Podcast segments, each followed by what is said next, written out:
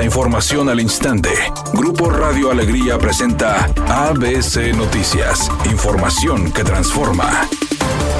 ¿Qué tal? Muy buenas tardes, esta es la información. La Secretaría de Salud del Estado descartó un incremento de casos de vómito o diarrea al sur de la ciudad por consumo de agua contaminada en la red general, sin dar cifras de reportes realizados en los últimos días o semanas atrás. A través de un comunicado se informó que los centros de salud de la zona sur no cuentan con altos números de pacientes atendidos por diarrea y vómito. En coordinación con Agua y Drenaje de Monterrey se indica que han realizado revisiones del agua en las colonias Bosques del Lago, Residencial La Escondida y Los Álamos, en donde se obtuvo como resultado un nivel de cloro regular. También se menciona que el agua no presenta anomalías respecto a su aspecto y que se muestra clara y transparente, manteniéndose dentro de la norma apta para su consumo. Según la información compartida por la dependencia a cargo de Almarrosa Marroquín, las revisiones a las aguas de las colonias mencionadas en el sur fueron hechas el pasado mes de octubre sin precisar el día, pero se agrega que debido a reportes de usuarios, se intensificará en los próximos días.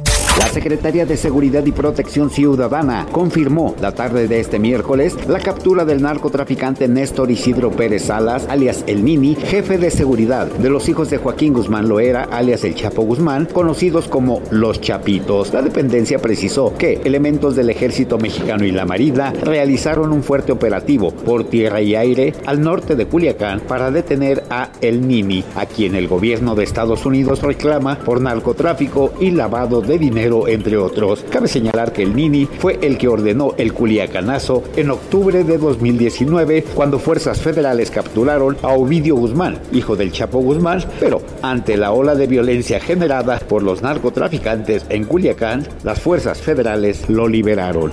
Jaime Lozano comentó, nos cuesta jugar en la CONCACAF y es que la selección mexicana remontó y eliminó en penales al combinado de Honduras para clasificar a la Copa América. Nos cuesta jugar en la CONCACAF, no es fácil, a lo largo de la historia nos ha costado, pero no perdimos la fe y nos llevamos nuestra recompensa, dijo Lozano en una rueda de prensa luego de vencer en la tanda de penales a Honduras en los cuartos de finales de la Liga de Naciones del Norte, Centro y Caribe.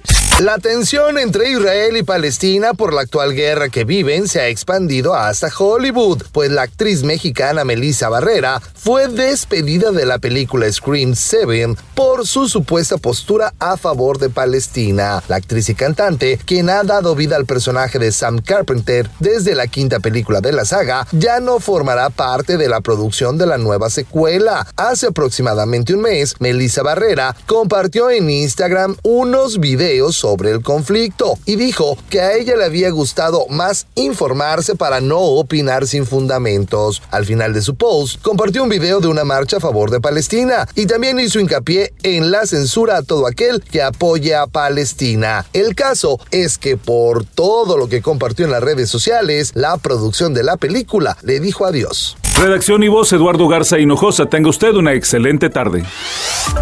ABC Noticias, información que transforma.